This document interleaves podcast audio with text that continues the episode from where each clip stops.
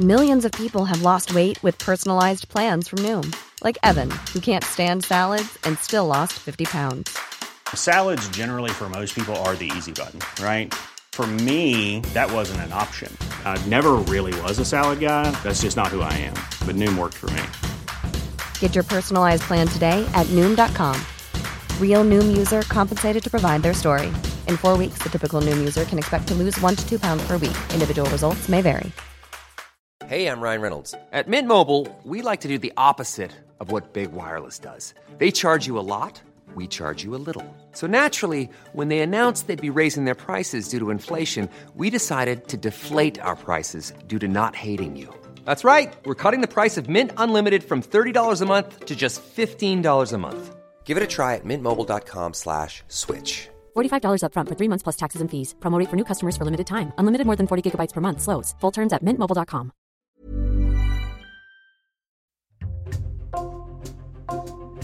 Bonjour, c'est Jules Lavie pour Code Source, le podcast d'actualité du Parisien. Evgeny Prigogine est le patron de la milice Wagner, un groupe paramilitaire russe créé en 2014, engagé actuellement dans la guerre en Ukraine et présent dans une dizaine de pays en Afrique. L'homme d'affaires de 61 ans qui a fait fortune dans la restauration semble agir pour le compte de Vladimir Poutine, mais son armée de l'ombre lui permet aussi de s'enrichir personnellement et aujourd'hui, il n'hésite plus à critiquer ouvertement l'état-major russe. Qui est Evgeny Prigogine? Quelles sont ses ambitions? Éléments de réponse aujourd'hui dans Code Source avec Paul Gogo, correspondant à Moscou depuis trois ans, notamment pour Ouest France et Le Parisien. Paul Gogo qui est actuellement à Paris.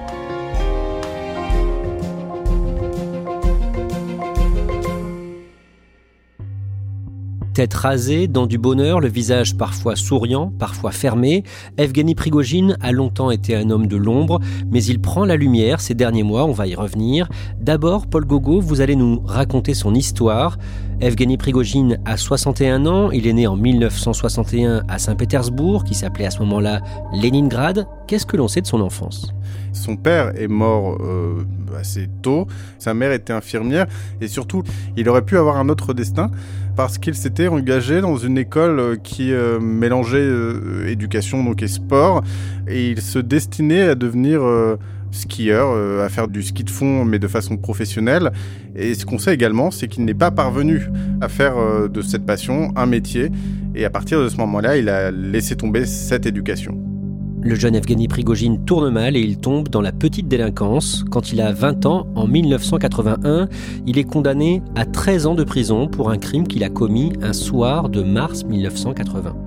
Il sortait d'un bar avec deux amis, il a attrapé une femme dans la rue par derrière, il l'a étranglée et ils lui ont volé euh, ses boucles d'oreilles en or. C'est vraiment typique de ces années en Russie, des années qui étaient marquées par les mafias, par la délinquance. Et bien Evgeny Prigogine était dans le camp des délinquants à cette période. Il sort de prison après 9 ans de détention en 1990, en plein effondrement de l'URSS. Evgeny Prigogine se lance alors dans la restauration rapide à Saint-Pétersbourg. Il vend des hot dogs dans un stand. Oui, alors c'est évidemment assez euh, étonnant quand on connaît son parcours actuel. Il a commencé depuis son appartement avec sa mère.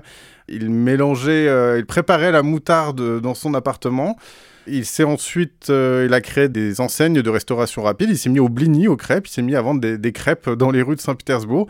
Et puis progressivement, il est monté en gamme. Il a commencé à ouvrir d'autres restaurants.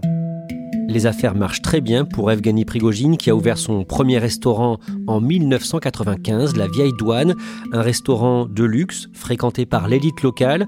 Dans son établissement, il accueille régulièrement le maire de Moscou et un certain Vladimir Poutine qui est à ce moment-là adjoint au maire de Moscou. À ce moment-là, Vladimir Poutine euh, rentre d'Allemagne, il se lance en politique et il vient de rencontrer Anatoly Sobchak, le maire euh, de Saint-Pétersbourg.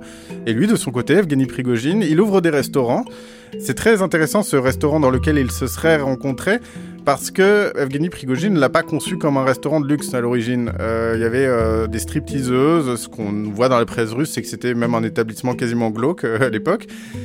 Et le fait est que avec le temps, la nourriture est tellement bonne dans ce restaurant que ça devient un restaurant un peu à la mode, que les élites de la ville commencent à s'y rendre. Et donc c'est à ce moment-là que les deux hommes se sont rencontrés. Dans les années qui suivent, quand Vladimir Poutine est président de la Fédération de Russie, à partir de l'année 2000, il vient régulièrement déjeuner ou dîner dans les restaurants d'Evgeny Prigogine avec de temps en temps des personnalités internationales. Jacques Chirac, euh, George Bush, même le, le prince Charles. Sur ces photos, on le voit derrière Vladimir Poutine, derrière ses personnalités politiques. Il a son plateau, il amène les assiettes euh, à ses personnalités. On comprend donc que c'est déjà un homme de confiance du président russe. J'ai lu récemment une interview, une vieille interview d'Evgeny Prigogine dans laquelle il raconte qu'il demandait à ses employés d'écouter tout ce qui se disait et de lui ramener ses informations. Et dans cette interview, d'ailleurs, Evgeny Prigogine sous-entend que peut-être un jour il écrira un livre sur tout ce qu'il a entendu à l'époque. Dès le début des années 2000, Evgeny Prigogine a signé des gros contrats avec la mairie de Moscou, puis avec l'État russe. Quand il y a un gros contrat public en jeu, on se rend compte, et dès les années 2000, que c'est lui, via ses sociétés, notamment sa société Concorde, qui les remporte. Il a remporté un appel d'offres euh, stratégique assez important qui consiste à nourrir les écoles de Saint-Pétersbourg et Moscou. Rapidement, il s'est mis euh, à fournir des rations alimentaires à l'armée russe. Et puis évidemment, et ça c'est peut-être le plus important parce que ça mêle cuisine et politique, il a rapidement fourni la nourriture à tous les événements, tous les forums, les rencontres organisées par le Kremlin, jusqu'à atteindre, euh, on va dire, l'appel d'offres ultime, pour l'appeler comme ça, qui est de gérer la cuisine du président russe et donc de nourrir Vladimir Poutine. Aujourd'hui encore, de ce qu'on sait, c'est encore Evgeny Prigogine qui euh, surveille et nourrit euh, le président russe.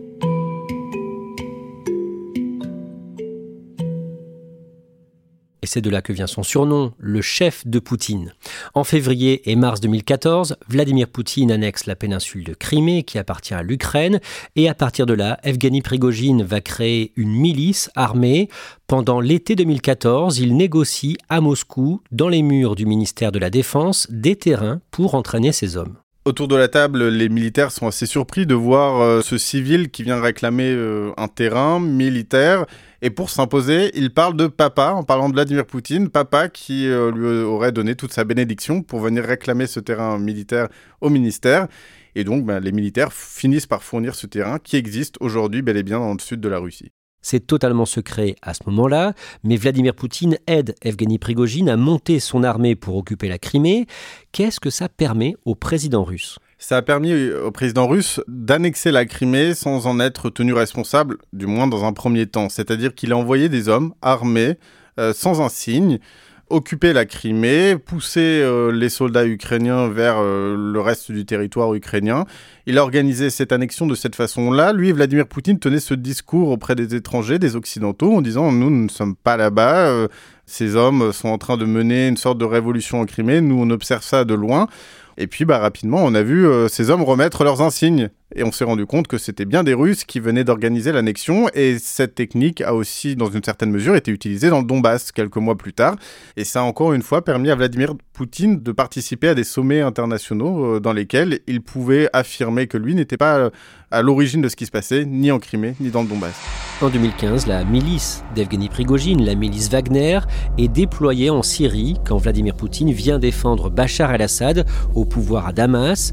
Et sur place, les miliciens de Wagner se montrent sans pitié. Il y a notamment une vidéo qui sort. La vidéo, elle montre un déserteur syrien torturé par des miliciens qui se sont filmés eux-mêmes et on les voit euh, en gros découper le corps de, façon particulièrement brutale et ensuite euh, finir euh, par l'attacher par les jambes et brûler cette personne. Elle arrive à l'époque jusqu'en Russie et c'est très intéressant parce qu'un média qui était à l'époque encore présent, la Novaya Gazeta, s'est intéressé très rapidement à cette vidéo-là et a permis de prouver que ces hommes qui avaient participé à ces exactions étaient bien de chez Wagner et que ces exactions étaient très régulières en Syrie et étaient en fait même monnaie courante. Evgeny Prigogine crée dans le même temps une armée numérique, des informaticiens basés à Saint-Pétersbourg, salariés de l'une de ses entreprises, Internet Research Agency. Ces salariés produisent des fausses informations destinées à influencer les citoyens des pays étrangers, par exemple les citoyens des États-Unis pendant la campagne présidentielle de 2016 avec face à face Donald Trump et Hillary Clinton. Effectivement, Evgeny Prigogine s'en est vanté euh, il y a quelques semaines. Dans les faits, qu'est-ce que c'est euh, ce qu'on appelle cette usine à trolls en Europe Ce sont des bureaux qui sont situés à Saint-Pétersbourg avec euh, des dizaines d'employés qui sont dans leur bureau toute la journée et qui diffusent euh, de la désinformation russe en plusieurs langues sur les réseaux sociaux. Je pense qu'il faut mesurer euh, l'impact euh, de cette désinformation parce que ce sont des gens qui ne maîtrisent pas forcément la culture du pays qu'ils désinforment. Et les recherches qui ont pu être faites sur cette désinformation organisée euh, sur les élections euh, américaines montrent qu'en fait, le rôle d'Evgeny Prigogine a été mineur. Et donc, c'est un rappel très important qu'Evgeny Prigogine se vante beaucoup, mais ce qu'on comprend, c'est que souvent, ça n'a pas tant d'efficacité ce qu'il produit. Dans les années qui suivent, Paul Gogo, les combattants de Wagner sont déployés dans une dizaine de pays en Afrique. Pourquoi et comment? Alors, ils signent des contrats officiels, c'est peut-être effectivement la différence avec ce qui s'est passé en Crimée et dans le Donbass, c'est-à-dire qu'officiellement, ce sont des spécialistes en sécurité qui arrivent en Afrique et qui ont pour objectif de protéger des personnalités généralement politiques ou alors des industries importantes du pays. Parce que le produit principal que Evgeny Prigogine vend à ces pays, qui est le même produit vendu à Vladimir Poutine, c'est une stabilité politique. Ces miliciens ont pour objectif de permettre au président ou aux opposants, miliciens qui sont au pouvoir, de garder ce pouvoir. Et pour Evgeny Prigogine, ces contrats en Afrique sont très profitables. Evgeny Prigogine, il est payé très cher, donc dans un premier temps. Et en plus, les miliciens en question, eh bien, euh, ils font pas que protéger les industries euh, du pays. Ils s'en emparent, ils rentrent dans les conseils d'administration.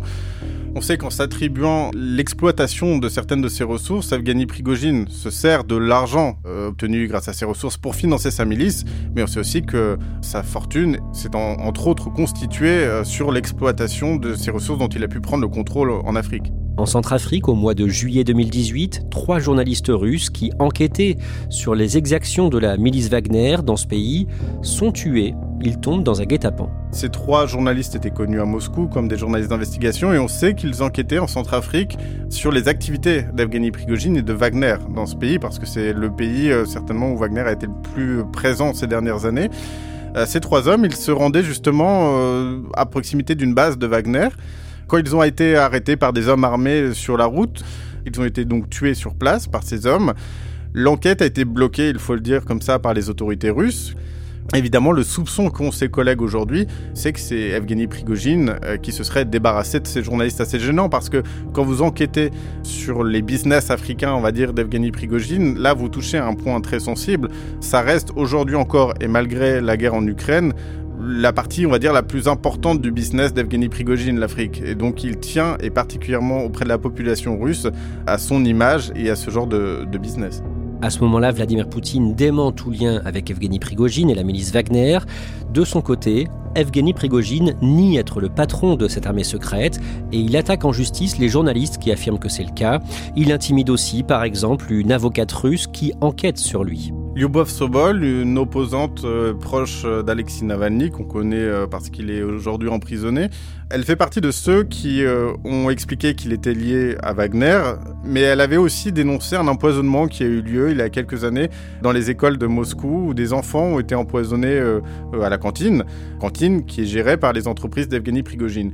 Lui n'avait pas apprécié ça et donc il a lancé une sorte d'offensive contre cette opposante. Il est allé jusqu'à la faire condamner par un tribunal. Il y a aussi un autre journaliste, Alex Alexei Venediktov, qui, euh, il y a quelques années, a lui aussi expliqué qu'Evgeny Prigogine était euh, le responsable de Wagner, et la justice russe l'a condamné pour cette affirmation.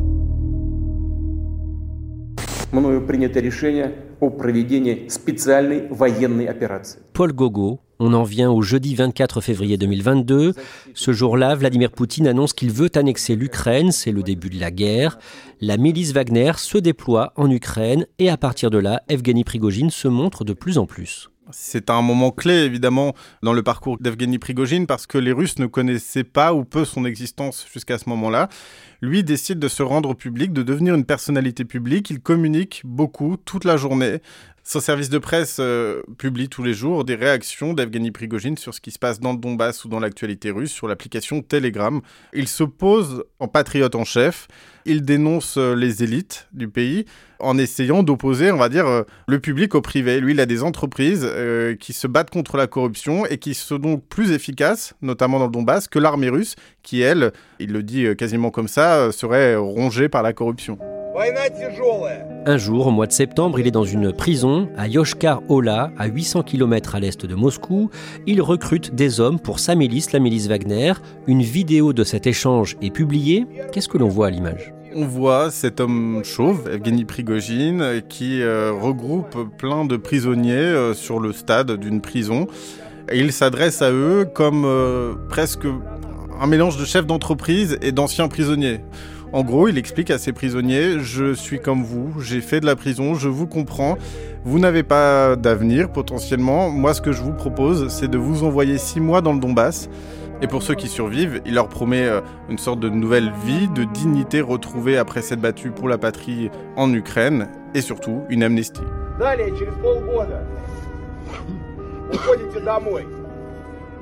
Paul Gogo, à travers cette vidéo, Evgeny Prigogine reconnaît pour la première fois qu'il dirige Wagner. Effectivement, cette vidéo, elle rend clair son rôle euh, dans l'État russe. L'opposant Alexei Navalny décrit cette situation d'une façon assez intéressante. Il explique euh, que Evgeny Prigogine se montre enfin comme quelqu'un qui est capable d'aller recruter des gens en prison, hein, ce qui était illégal en Russie, et de les envoyer sur une zone de guerre. Et Evgeny Prigogine se retrouve dans une position donc où il doit assumer son rôle. Il euh, montre euh, au pays entier qu'il a une société, que sa société a besoin d'hommes pour fonctionner. Au mois de novembre, en Ukraine, un déserteur de la milice Wagner est retrouvé par les miliciens. Il est tué d'une façon ignoble, la tête scotchée à un parpaing, écrasé à coups de masse. La scène est filmée, vidéo publiée, et Evgeny Prigogine cautionne ce crime, Paul Gogo. Magnifique vidéo, commente Prigogine, au chien, une mort de chien. Effectivement, il en joue, il communique beaucoup sur ce crime. L'exécution en coup de masse, c'est un écho à celle qui avait eu lieu quelques années plus tôt en Syrie. Et c'est, de mon point de vue, ce qui prouve que cet homme agit comme un responsable de mafia. Parce que, oui, il peut se montrer, on va dire, charmant, sympathique euh, au moment du recrutement des hommes, mais par contre, une fois que vous êtes à l'intérieur, il se montre impitoyable. Toute personne qui ne respecterait pas les règles au sein de son entreprise euh, sera exécutée, et on sait que ça a eu lieu plusieurs fois. Paul Gogo, cette année, le mercredi 22 février, Evgeny Prigogine poste via son service de presse une vidéo de lui devant des dizaines de corps de combattants russes. Et il accuse euh, l'armée russe d'être à l'origine de ces morts. Alors pourquoi il fait ce coup de communication? Parce qu'il reproche à l'armée de ne pas lui fournir assez d'armes. Il n'achète pas lui-même les armes parce qu'il n'existe pas, sa ministre n'est pas censée exister, mais il reçoit bel et bien des armes qu'il commande auprès du ministère de la Défense Or, apparaît avec cette vidéo un conflit entre lui et euh, les responsables du ministère de la Défense qui visiblement tenterait de limiter son influence en lui livrant le moins d'armes possible. donc encore une fois, Evgeny Prigogine se montre dans cette vidéo comme le patriote en chef. Moi, je veux tout faire pour éviter ces morts. Mais là, les responsables de ces morts, ce sont les élites qui sont au sein de l'armée russe et qui ne se battent visiblement pas dans le même camp que nous. Et il vise directement plusieurs hauts responsables de l'armée russe. Il leur reproche d'avoir euh, entamé une guerre contre lui, une guerre dans la guerre. L'avancée progresse moins vite que ce qu'on aurait souhaité. Pourquoi? Si nous n'avions pas été ralentis par notre bureaucratie militaire monstrueuse et des obstacles quotidiens, je pense qu'on aurait pu prendre contrôle de Bakhmut avant le nouvel an. S'il y avait trois à cinq groupes Wagner sur plusieurs axes, voilà longtemps qu'on laverait nos chaussettes dans le fleuve Dniepr. Évidemment, il critique jamais Vladimir Poutine, mais là, il cible des gens au sein du ministère de la Défense, et là, la guerre est déclarée entre lui et ce ministère. À la même période, Evgeny Prigogine est victime de hackers, de pirates informatiques, qui dévoilent des milliers de documents lui appartenant, notamment son agenda numérique privé qui prouve des contacts réguliers avec le Kremlin et avec Vladimir Poutine en particulier on comprend qu'il fait partie des rares personnes capables d'avoir un contact direct ou presque direct avec le président russe. On remarque notamment 62 appels ou rencontres entre lui et euh, Dmitri Peskov, le porte-parole du Kremlin. Dmitri Peskov a été plusieurs fois interrogé sur Evgeny Prigogine ces dernières années parce qu'il parle au nom de Vladimir Poutine et à chaque fois il répondait qu'il n'avait jamais entendu parler de ce personnage. Et d'un autre côté, il y a euh, des rendez-vous euh, avec Vladimir Poutine, donc euh, secrets, parce que ces rendez-vous n'apparaissent pas dans l'agenda du président russe. Cet agenda d'Evgeny Prigogine parle de six rendez-vous entre lui et Vladimir Poutine, ce qui peut paraître peu, mais ce qui dans la Russie d'aujourd'hui est, est tout de même quelque chose. Ça montre un certain degré tout de même de proximité avec Vladimir Poutine. Paul Gogo, est-ce que l'on sait quelle est l'ambition d'Evgeny Prigogine? C'est toute la question qui se pose parce qu'il y a cette rumeur qui euh, persiste en Russie d'un homme qui réfléchirait à faire de la politique. Alors on sait qu'en Russie on ne crée pas de parti politique sans l'accord de Vladimir Poutine. Mais le force est de constater que Evgeny Prigogine commence à avoir des milices euh, régionales dans plusieurs régions du pays. Il a un QG à Saint-Pétersbourg. Il a une certaine influence maintenant sur la population russe en ces temps de guerre. Et je pense que Vladimir Poutine, oui, observe de très près euh, l'évolution de la popularité de cet homme. Justement, Paul Gogo, est-ce que Yevgeny Prigogine a toujours le soutien de Vladimir Poutine? Il y a une tendance en ce moment de la part du Kremlin à essayer de le calmer. Euh, on le voit notamment par les baisses de livraison d'armes auprès des mercenaires de Wagner. Aussi euh, une demande de censure qui aurait été formulée par le Kremlin auprès des télévisions russes qui n'ont plus le droit de citer Evgeny Prigogine. C'est comme ça que ça se passe en Russie quand le président va essayer de faire disparaître euh, quelqu'un. Donc on comprend qu'Evgeny Prigogine a pris une certaine influence. La question qui se pose désormais, c'est de savoir si Vladimir Poutine lui permettra ou non de faire de la politique.